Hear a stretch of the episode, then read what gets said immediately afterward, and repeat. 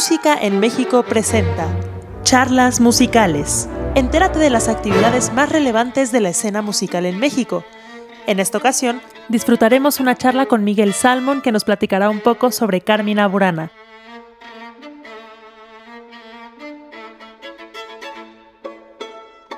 Muy buenas casi tardes a todos. Gracias a todos los que están en este streaming, en esta charla musical en vivo con nuestro queridísimo Miguel Salmon, que está aquí para platicarnos sobre Carmina Burana, Fortuna, Tarot y otros cantos de taberna. Voy a hablar un poquito de él para que conozcan su carrera.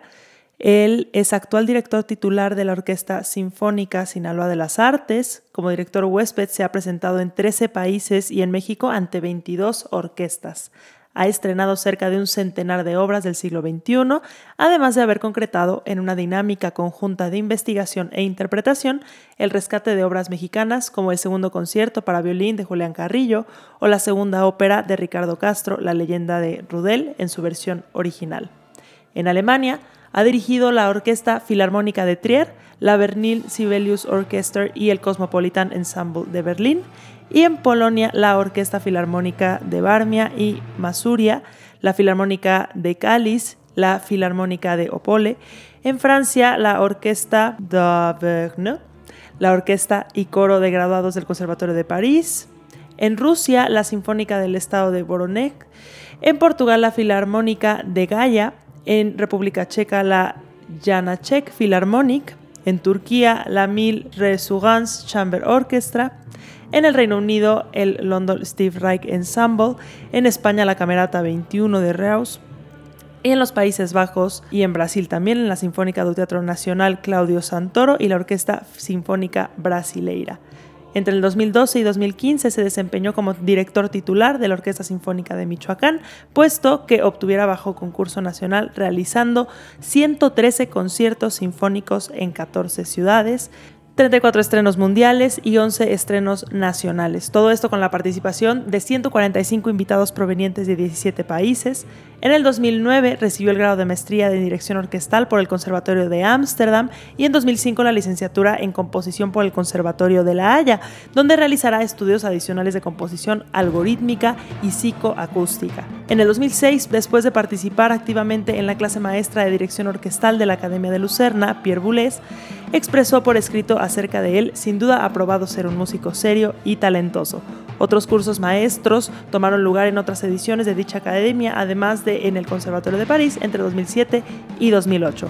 Entre 1996 y 2002, antes de partir a Europa, realizó sus estudios de dirección coral, dirección orquestal, musicología e idiomas con el padre Javier González y composición Juan Trigos y Víctor Rasgado y piano con el maestro Gustavo Morales.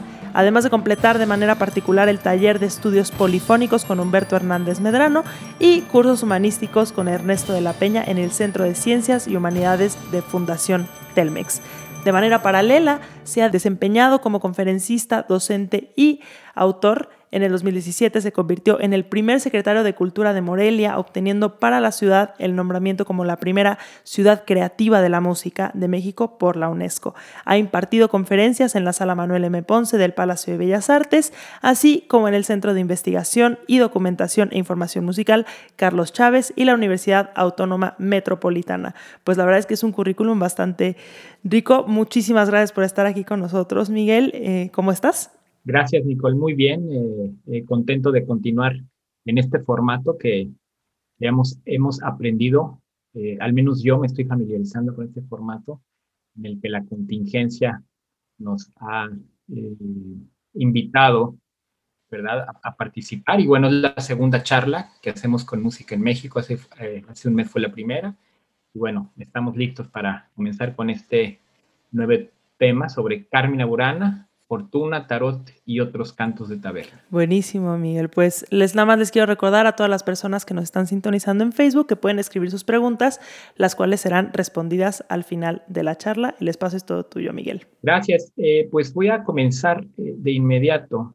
Como mencionado, esta es la segunda charla de este ciclo de, conferencias y vamos a hablar de una de las obras más eh, famosas del siglo XX, es muy bien conocida en el medio musical, pero hay mucho, mucho, mucho de fondo al respecto que creo que todavía debe ser dicho. Esta obra en lo particular es una cantata escénica, lo sabemos, compuesta entre 1935 y 36 por el compositor alemán Karl Orff. Eh, por cierto, muy poco se dice acerca de su experiencia como pedagogo y sus contribuciones en, en el campo de la pedagogía musical, pero creo en lo personal que mucho tienen que ver con el perfil de la música que él compuso e incluso con el éxito que tuvo la Carmina Burana para conquistar el, siglo XX.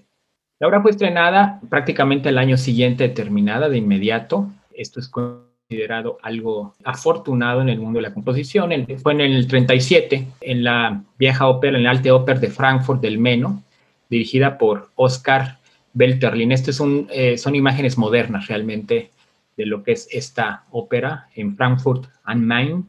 Y bueno, respecto a lo mencionado en su faceta de pedagogo, el método ORF, como por supuesto se le conoce, vigente hasta nuestros días, es interesante eh, mencionar que tiene como base el trinomio de la palabra, la música y el movimiento, y emplea los instrumentos de percusión y las canciones de la tradición oral durante la enseñanza escolar elemental. Eh, entre otros fines, tiene el fomentar la prosodia en el niño.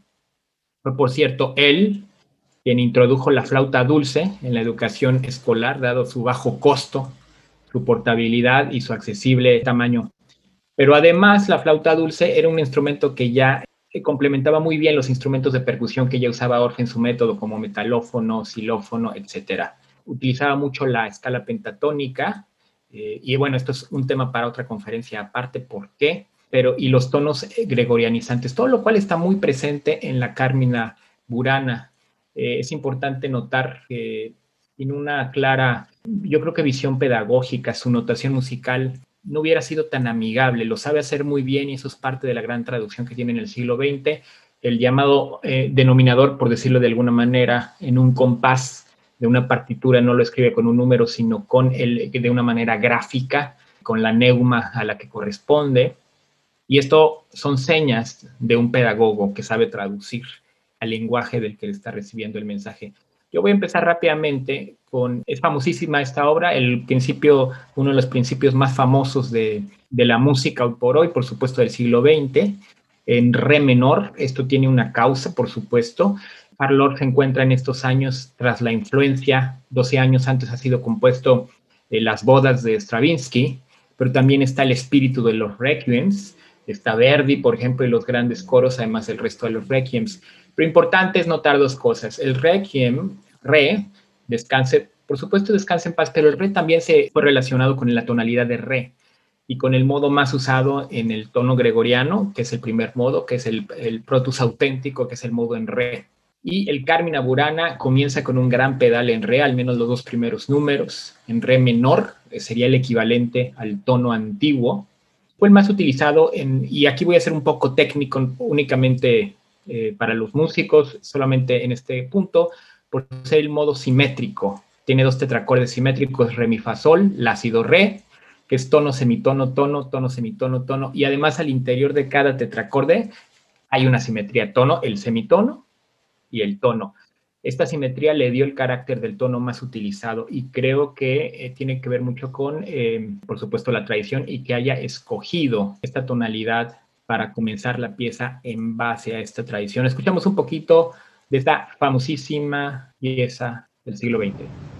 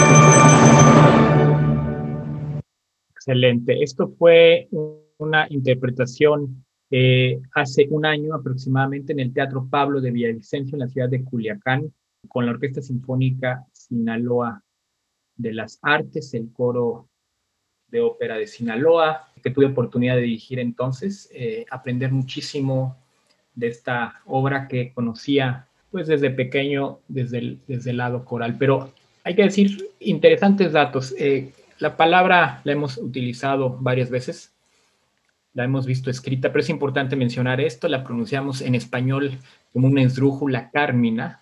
Esto, dado que significa en latín, Carmina Burana, es, por supuesto, es la obra, con el significado que es cantos de, este genitivo de Bura. Este es el significado y el título. Eh, incluso la Academia eh, de la Lengua Española aconseja, permite la acentuación para este efecto en español de la palabra Carmina y evitar el error frecuente del Carmina, dado su significado. Estos cantos de Bura este, o Boyern al sur de Baviera, Alemania, fueron encontrados, como muchos sabemos, en, un, en, un, monasterio en la abadía de Boyern, una abadía dedicada, eh, un espacio reservado para los monjes eh, benedictinos. Fue apenas eh, encontrada en el siglo XIX, pero tiene una, una historia muy, muy interesante, porque fue escrita mucho antes. La base del texto utilizado por la misma son poemas medievales, son cantos goliardos, cantos cánticos, poemas, etcétera, textos eh, rimados, no en, ritmo, en, rimas clásicas, no en metro clásico, pero medidos. Eh, existe la rima de los siglos XII y XIII reunidos en un manuscrito, como mencionados, encontrados en, esta abadía de Bura, fueron encontrados en 1803 por el historiador Johann Christoph von Aretin.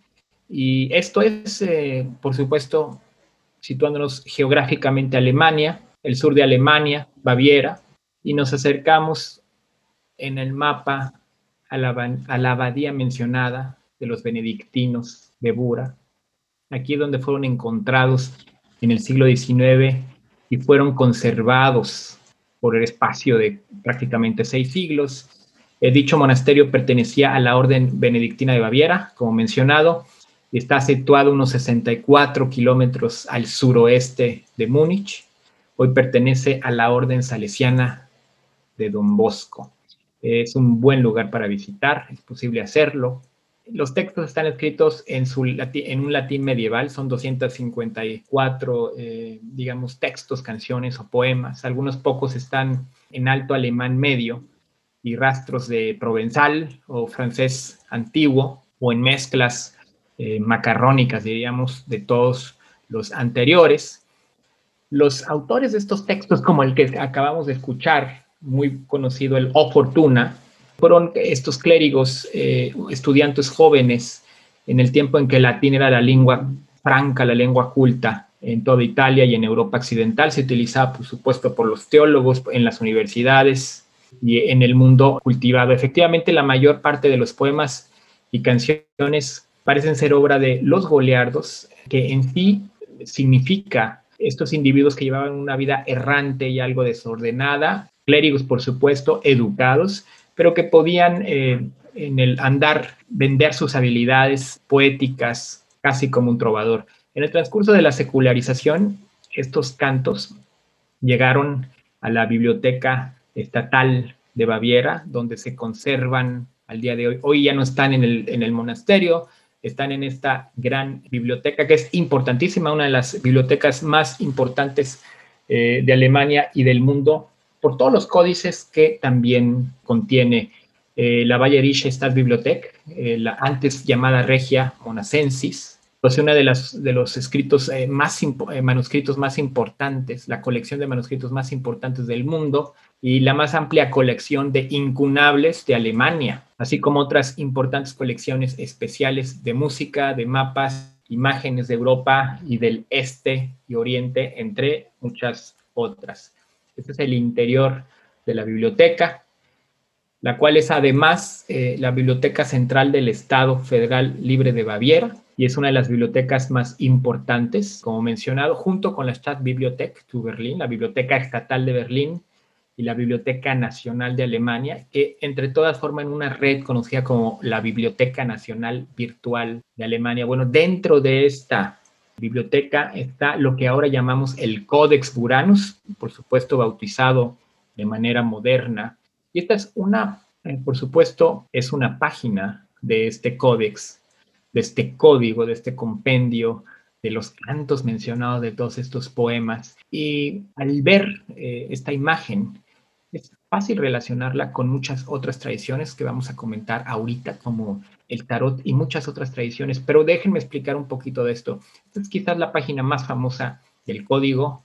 Otras partes son estas, donde podemos ver escenas de juego, como todas estas, ya casi una baraja en sí, los enamorados.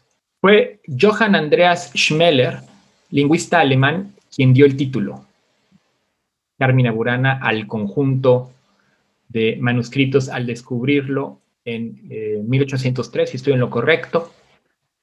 De estos textos hay un consenso, creo, escritos hacia 1230 en rimas, como mencionado en su mayoría en, su mayoría en latín, aunque no en un metro eh, clásico, encontrados en Alemania. Sin embargo, en el sur de Alemania, casi con frontera con Austria, se cree que fueron posiblemente escritos en otras abadías benedictinas de Secao o Neufitz, en el convento de Neufitz, ambos en Austria, es decir, por los clérigos austriacos. Todos estos cantos, que son muchos más extensos que la obra, la obra agrupa 22, 24 eh, textos de 254, la obra de Orff me refiero, pero la obra original fue agrupada en, estos, en estos seis grupos principales, aquellos que hablaban de temas, de, de temas religiosos, los Carmina eclesiástica, los que hablaban de temas morales y satíricos, los que hablaban sobre el amor, dando la Carmina moralia satírica y la Carmina amatoria, eh, los que hablaban de bebida y diversas parodias, Carmina potoria, eh, representaciones religiosas, los ludi y variaciones de todos los temas anteriores, las mezclas, eh, suplementum.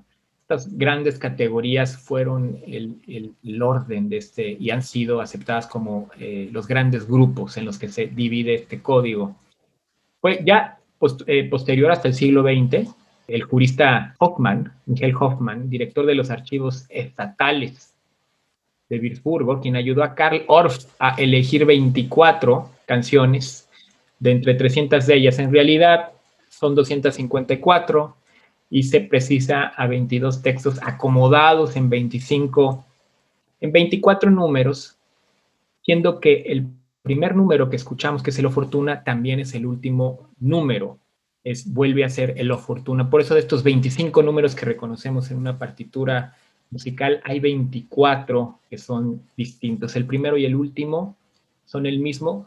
Y creo que es esta idea, por supuesto, cíclica de cerrar un círculo, lo que me eh, remite a la idea de la rueda, la rueda de la fortuna, que por hoy también es la portada, la que vimos, eh, la portada de estos textos. Es decir, la rueda de la fortuna se destaca como idea, una idea medieval bastante antigua en estos textos. Y cuando Karl Orff lo toma, decide que es la portada, pero también es el epílogo, como si diéramos vuelta completamente a esta rueda de la fortuna que crece y decrece y que es eh, variable en una forma que diríamos cíclica o circular, por supuesto. Algunos de los poetas y autores son Pedro de Blois, Gautier de Chotillon y un anónimo a quien se lo denomina el archipoeta, entre otros que, conocemos. Para la colección de Orff, sin embargo, fueron organizadas de la siguiente forma.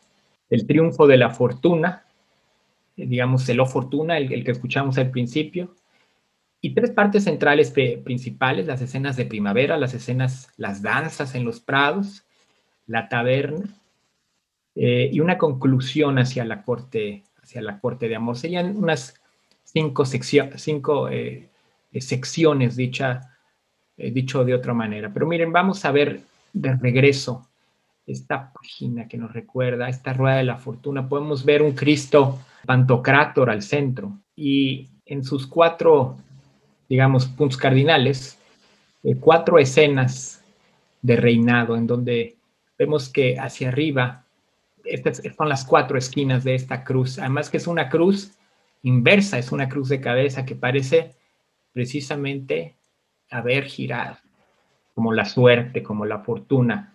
Eh, es de mencionar que la fortuna, por supuesto, es la diosa romana de la fortuna y es asociada con una emperatriz. Pero vamos más tarde a esto.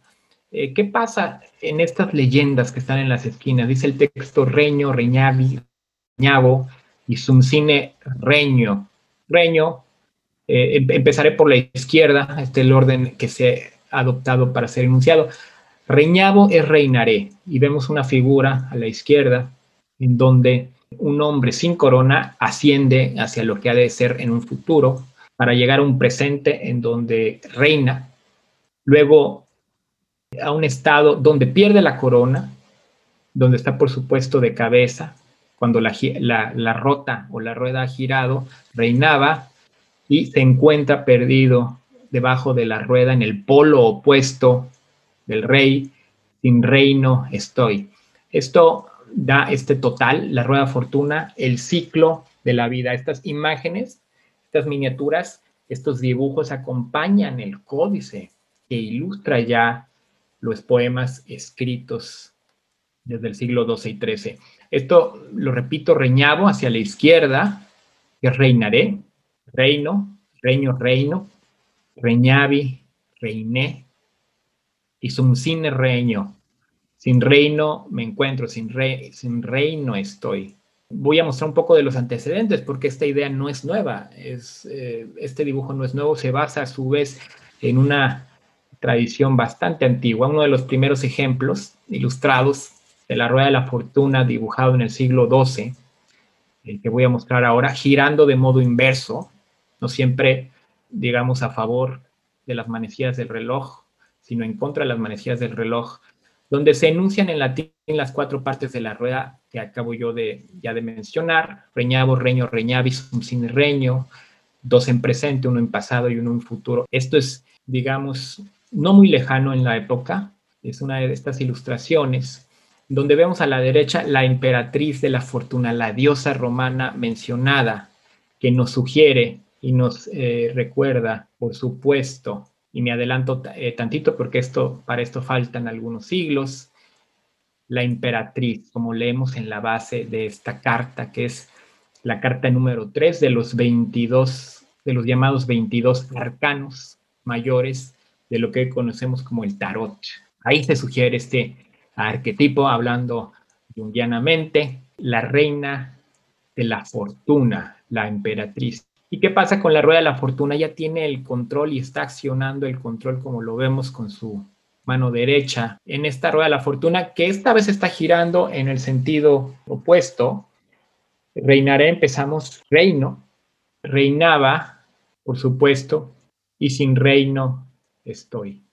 Otra ilustración de lo mismo es esta otra, de este otro dibujo de William de Braille o de Brailes. Fue escaneada por Erika Langmuir en Imagining Childhood para una obra, por supuesto, contemporánea. Eh, y esta bellísima imagen ilustra una colección de salmos aún más antigua. Em, la imagen siendo del siglo XII, la colección de salmos del siglo X, por supuesto, presenta las mismas, los mismos puntos. Los dos puntos en presente, reino y sin reino estoy. Lo que sería el norte y el sur, hablando en una cuestión analógica con los puntos cardenales. Y reinaré y reinaba. De, nuevo se eh, sucede como en el, en, el, sentido de las manecillas del, del, reloj. Esto va evolucionando y voy dos siglos más al, juego de cartas de, de, tarot de, los, de la familia de las familias Visconti, eh, eh, y Sforza, no entonces con un eh, significado, digamos, ah, esotérico, sino meramente lúdico, que va convirtiéndose, por supuesto, en adivinatorio, en, ciertas tradiciones, en ciertos países y para ciertos efectos, cosa que no ahondaremos en eso hoy, pero lo interesante es ver esta colección de, del siglo XV se conserva hoy en la colección Cari de la Universidad de Yale. Es posible verla y por supuesto, pues es la rueda de la fortuna, elaborada de otra manera. El Cristo Pantocrator ha sido sustituido y la idea pertenece. El reinar está a la izquierda en el mismo sentido, a favor de las manecillas del reloj. Esta es otra carta, la ruota o la rueda de la fortuna, el ciclo de la vida. Eh, nótese aquí las variaciones. No tenemos las coronas, pero la rueda se mantiene como, como concepto. No son cuatro personas, se sustituyen nuevos simbolismos que dieron origen en esta mezcla, superponiendo todas las tradiciones que hemos mencionado a esta baraja, a esta carta moderna y que vamos a desglosar a continuación. Es, una, es un precioso eh, sincretismo de muchas culturas y de muchas ideas. Y que sí creo que es una idea que está presente sin duda en el Carmina Burana, en los textos medievales que hoy por hoy Karl Orff ha musicalizado y que justifican la idea de que Karl Orff haya querido colocarlos, por supuesto, como anverso y reverso del mismo libro, es decir, como el número primero y el número último de la música, como si en el tarot simplemente volteáramos de cabeza o nos saliera boca abajo la baraja significando el opuesto a esa virtud, a ese valor, ese desvalor, etcétera, etcétera. Pero vamos a deconstruirla un poco. Si quitamos los elementos hacia los lados, tenemos, por supuesto, la rueda, el círculo de la vida. Pero ¿qué tenemos antes? Por supuesto, le llamamos la rueda de la fortuna, le asignamos el número 10 romano en esta colección. Para los que conocen el tarot, hay 22 arcanos mayores. El arcano es, es ese misterio en latín es ese enigma, y hoy por hoy equivalen a estereotipos y podemos pensarlos a estereotipos muy claros, culturales. Eh, se le asigna el número 10. Sospecho yo, no lo sé de cierto, que este número 10 y rueda sigue siendo el, número 10, lo cual a mí me parece muy interesante y por eso es eh, asignado como tal, o al menos tendrá una relación. Tenemos el círculo, la rueda de la vida, y tenemos cuatro letras en, digamos, los puntos cardinales, que leídos como de izquierda a derecha, occidentalmente leemos tarot. Pero ¿qué pasa si empezamos precisamente a girar la carta? Si yo leo tarot si, eh, hacia la derecha, sigo leyendo el tarot hasta que llego a notar en cualquiera de los puntos que uno escoja leer rota para en el sentido inverso. Tarot a la derecha, rota hacia la izquierda o girando la carta vamos a poder notar esta propiedad. El tarot, la ley, pero sin embargo también la rueda. El espacio, los espacios faltantes, los llenan las grafías hebreas que significan Yahvé. Al centro nace un espacio en donde vamos a poder insertar algo de la tradición alquímica. Vemos del lado izquierdo que hay tres principios básicos de la alquimia, que son el sulfurio, la sal y el mercurio de los cuales derivan eh, el resto. Y esto es precisamente lo que se va a insertar a lo largo de los siglos en esta baraja que llega a recoger tantas y tantas tradiciones y es como la conocemos hoy. El mercurio, que además representa en sus cuatro esquinas a los cuatro elementos, aquellos en donde los presocráticos situaban el origen del el origen de todo, por supuesto. Es, mercurio es el aire, el agua, el sulfuro es el fuego a la derecha y en la aguja izquierda la sal, que por su propiedad de solidificación se relaciona con la tierra. Tenemos los cuatro elementos, los tres símbolos alquímicos en un ciclo.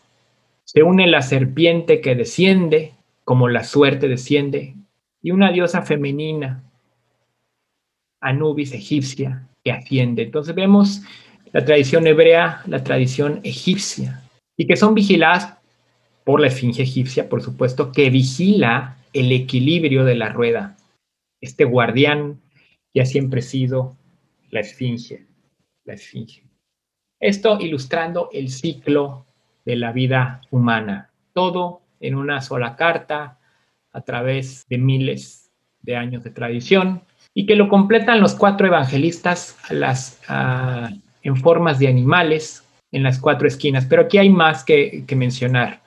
Para explicar de dónde surgen los cuatro evangelistas, me remonto a esta obra de arte medieval que es, el, es un Cristo Pantocrato rodeado del tetramorfo, es decir, estas cuatro esquinas de algo así como un hombre que podría tener todas estas caras y que es mencionado en el Antiguo Testamento, tanto en Ezequiel, dentro de una de sus visiones, como en el Apocalipsis. Esto es mucho más antiguo, por supuesto. Los tetramorfos y el pantocrátor son una constante del arte medieval, tanto en la escultura como en la pintura. Y el profeta Ezequiel la descubrió, las describió en sus visiones. Describió a cuatro criaturas que de frente tenían un rostro humano y de espaldas en cada lateral un rostro animal.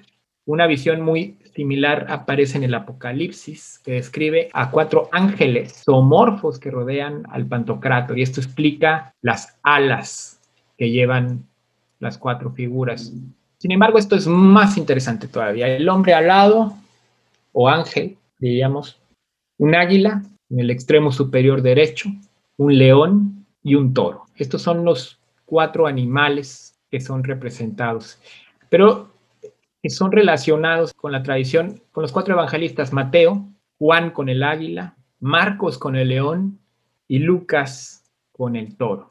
Y que además son eh, eh, paralelos a los cuatro signos zodiacales fijos estos tres grupos en los que se dividen los doce signos del, eh, del zodiaco, esta sabiduría babilonia que vivieron los antiguos eh, hebreos, recordemos a los esclavos hebreos en tiempos de Nabucodonosor, por supuesto.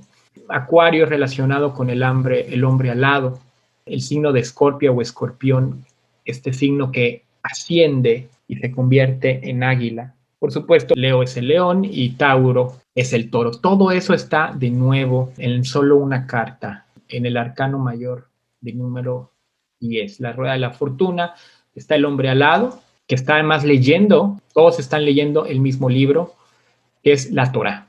Está el águila, como mencionado, el toro y el león, que han sido intercambiables por lo que he visto. Y así damos por completada la carta, llena de simbolismos, llena de tradiciones, llena de sincretismos. Por supuesto, Karl Orff tiene la gran idea de musicalizar estos textos y mencionamos el primero de ellos, el O Fortuna, Velut Luna Statu Variabilis, eh, la parte más famosa de la obra. Fortuna, eres como la luna de estado variable, semper crescis, siempre creces y decreces, vida detestable. ¿Dónde está esto? ¿Por qué empieza así? También está en la portada y es en la base de esta portada el primer texto. Vamos a ver un poquito de esto. Es esto. Y esto es un poquito del texto en español. Muchos ya lo conocen.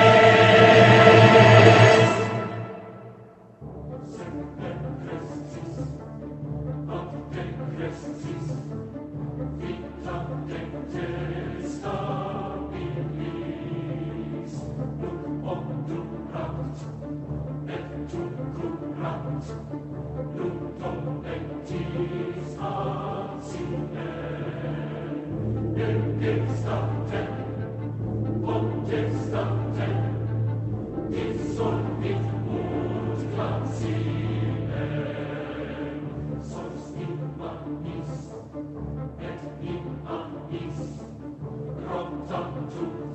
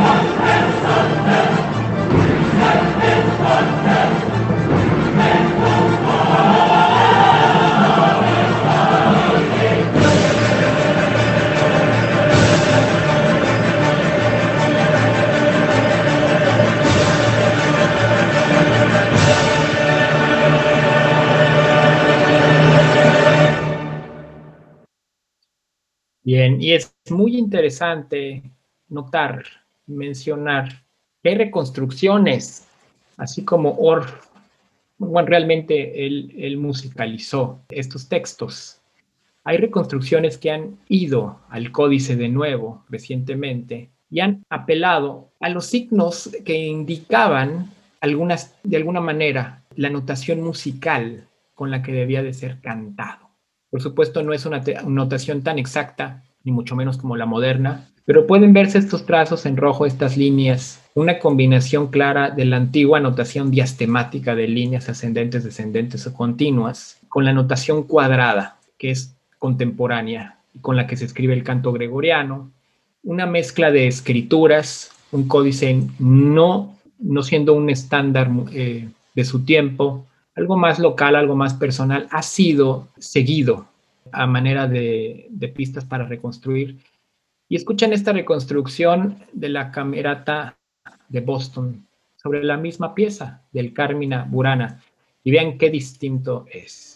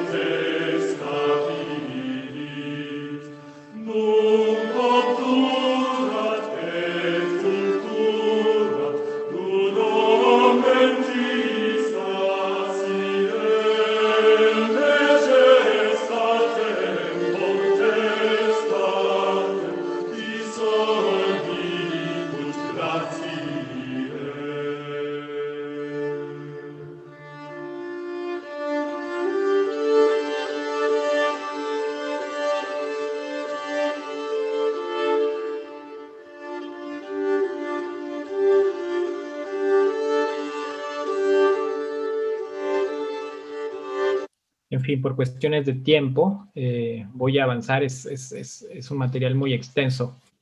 Esta brillante reconstrucción, Joel Cohen escribe al respecto en las notas al programa, cómo se cantaron estas canciones brillantes, escabrosas, conmovedores y vivaces. La mayoría de ellos aparecen en la fuente del manuscrito sin música, y los que tienen una melodía acompañante utilizan un sistema de notación tan desesperadamente impreciso que los estudiosos han estado luchando por las soluciones correctas durante generaciones.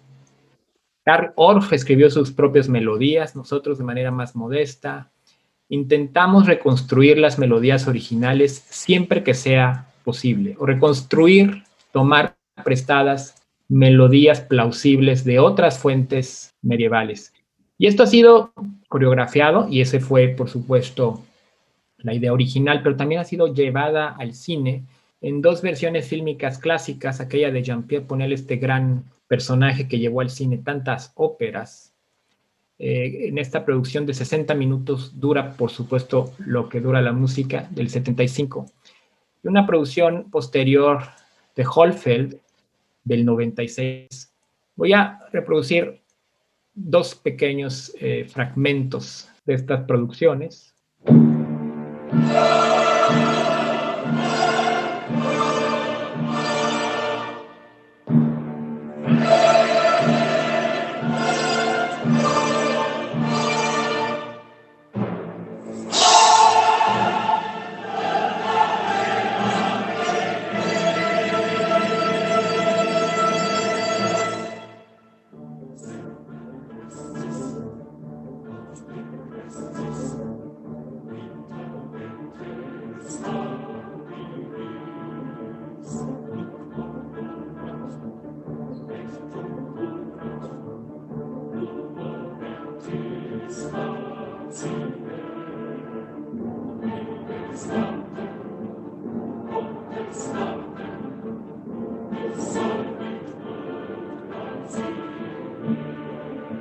Bueno, en, esta, en este comienzo, con él hace girar la rueda en sentido de las manecillas del reloj. Por supuesto, vemos un ángel y un demonio dándole energía mecánica y un mundo lúgubre tipo infernal de un lado de la rueda. ¿Cómo termina la película? Exactamente de lado, con el enfoque opuesto. Pero antes de ir allá, porque así terminamos esa, esa conferencia, vamos a ver la otra producción, Olfeld, la más moderna, 1996. Misma dualidad,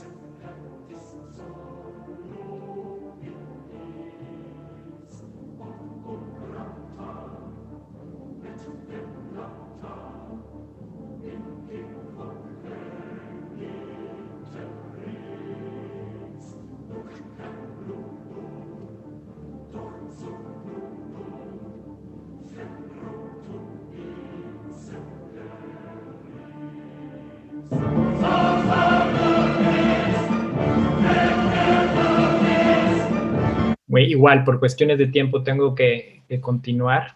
Después de este, este gran comienzo, viene realmente la primera sección y las voy a mencionar ya de manera muy eh, general. El primo vere, que da esta primera, esta prima verdad, da origen, por supuesto, a la primera estación del año, la primavera.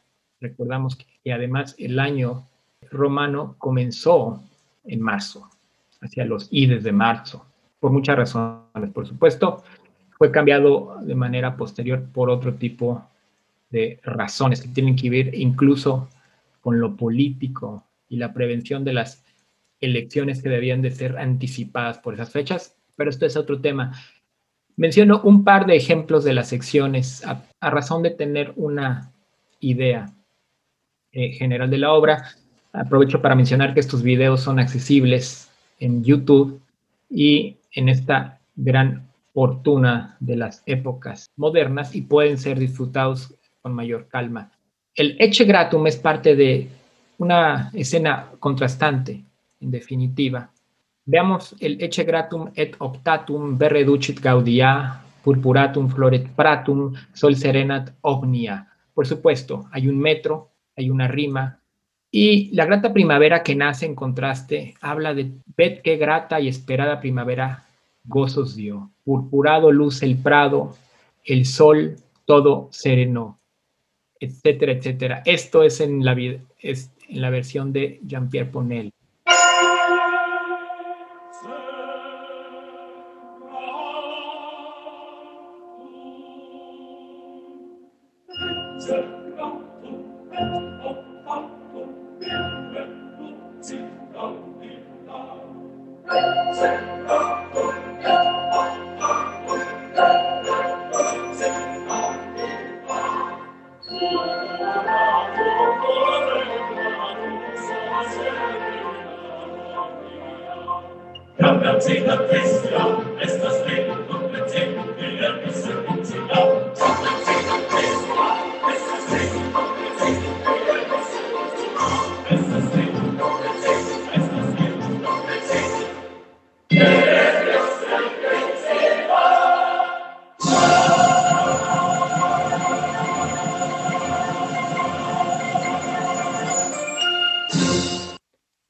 Pasamos a la segunda sección principal, la taberna.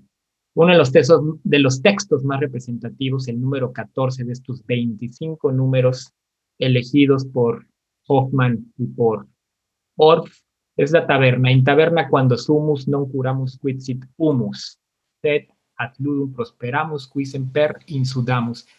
Y a la taberna acudimos hacia el suelo nunca vimos, sino el juego nos lanzamos por el cual siempre sudamos. Y aquí me parece interesante voltear el orden y mostrarles primero la reconstrucción última de Joel Coyne para luego compararla con la versión de Orff.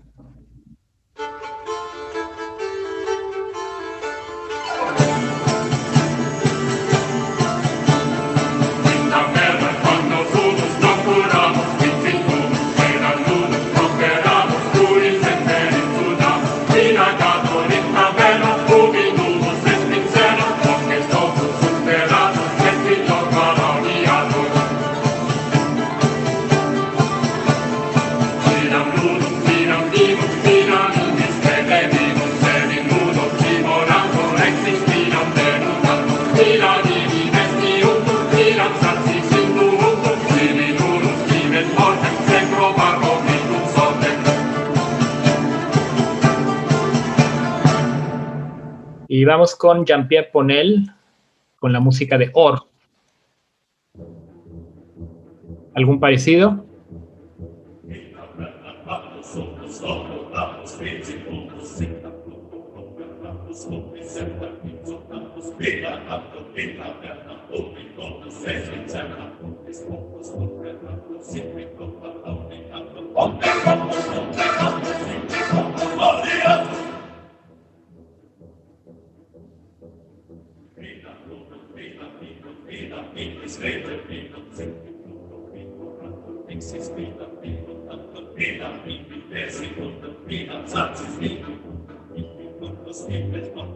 La versión de Hornfeld en moderno.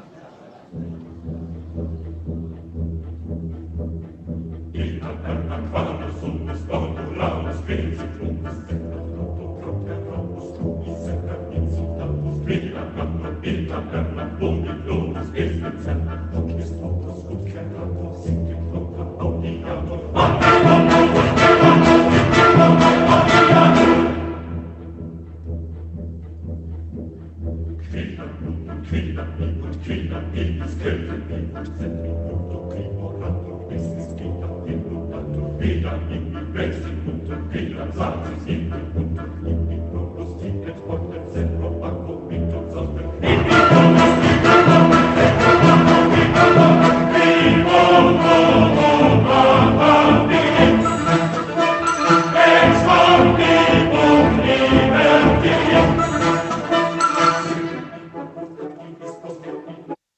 etcétera. El tiempo no nos permite hacerlo completo, pero vamos a continuar hacia la tercera parte. Y si tiramos la baraja del tarot, descubrimos en el arcano número 6 los enamorados, los amantes, lo cual nos da pie a la tercera parte de esta gran obra, La Corte de Amor, en donde uno de los famosos cantos, Amor volat undicue, significa el amor vuela por doquier. Prendido por el placer, donceles y vírgenes en su derecho únense. Por supuesto, el amor carnal, el amor erótico que sin embargo parece fuera cantado inocentemente por un coro de niños.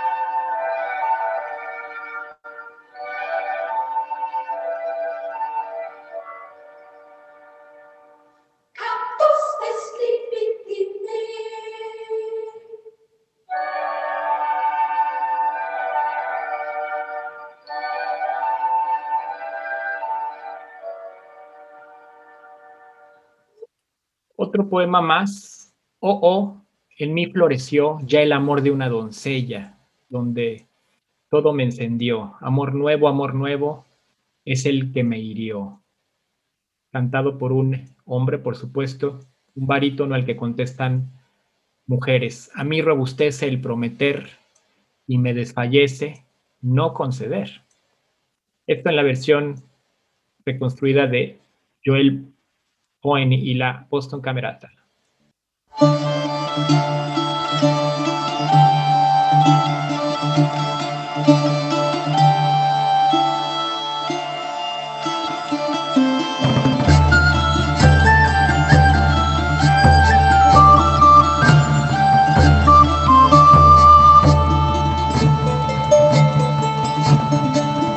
est iocundum o virgines modo con gaudete vos juvenes o o totus floreo iam amore virginali totus ardeo novus novus amores copereo Andat Filomena, sic dulciter, et modulans auditur in Tuscaleo, o totus floreo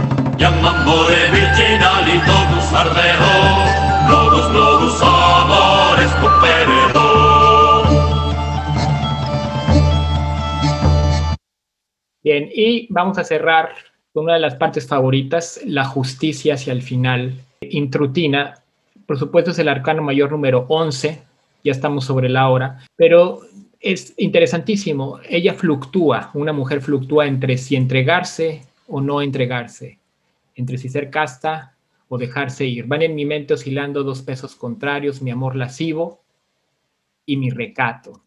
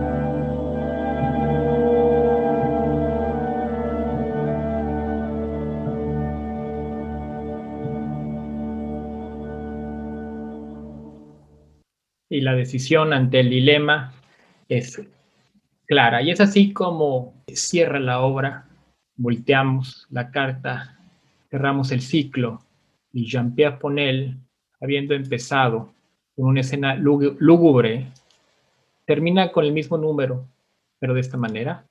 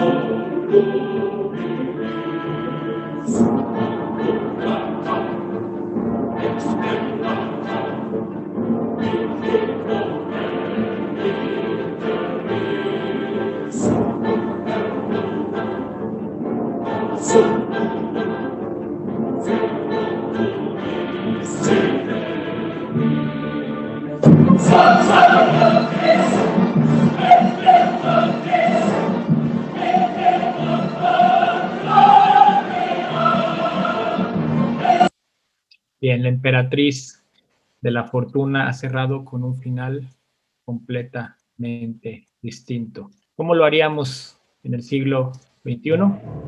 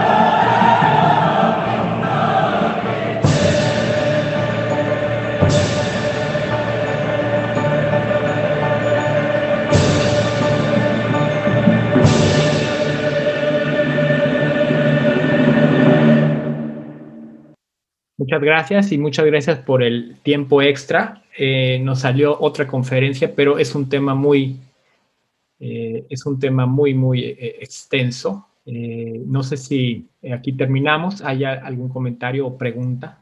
Sí, muchas gracias, Miguel. Estuvo, estuvo muy, muy interesante todo lo que, todo lo que compartiste. Yo estuve muy atenta, la verdad. Y sí, surgieron, surgieron algunas dudas. Tenemos un tiempito, unos siete minutitos para responder algunas preguntas, si a ti te parece bien. Sí, por supuesto. Entonces, la primera, dicen maestro, ¿existen partituras de la versión de Joel Cohen y la Boston Camerata? Mira, no las conozco, eh, para mí es un descubrimiento el trabajo de, de, de Joel Cohen. Solo sé que es un disco grabado en el 87 y creo que reeditado en el 96. Hay información en internet al respecto en una página que se llama bostoncamerata.org, diagonal programs, diagonal carminaburana.html. Eh, yo creo que de esta manera lo pueden contactar y preguntarle directamente. No que yo sepa hay algo editado ni publicado y tengo el, el presentimiento que por la manera de trabajar de la música antigua del tiempo, es probable que haya podría haber partituras o podrían ser casi arreglados, digamos, como lo hace un grupo eh, de música popular, es decir, en la, eh, sin las partituras y con la ayuda de la memoria. Habría que consultarlo. Buenísimo. La siguiente pregunta que tenemos, ¿a qué elementos musicales cree que se debe el éxito abrumador de Carmina Burana?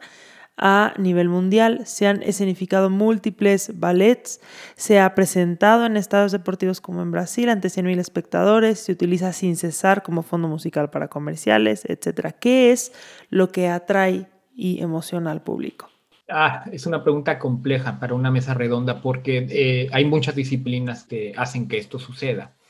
Eh, por un lado, la calidad artística es una, pero por otro lado, la voluntad de los medios o alguna coyuntura política puede hacer que una obra o un artista pueda trascender a otros rubros. Yo empiezo con, con la base diciendo que es una partitura muy bien escrita, todo es claro, todo es factible, todo es musical, eh, y, una, y une de una manera la pedagogía que mencionaba al principio de Karl Orff, es, una, es un recurso muy importante para la manufactura de esta obra, pero además el concepto fue muy oportuno para su tiempo y novedoso, el hecho de poner música a estos poemas goliardos y retomar eh, los tonos gregorianos en muchos eh, sentidos, cosa que es evidente que los conocía.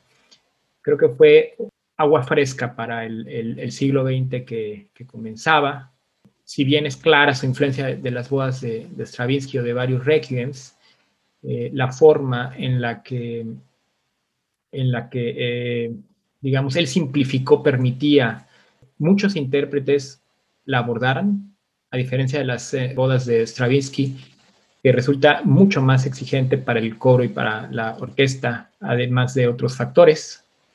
Entonces, es más tocable, gusta al intérprete y gusta al público.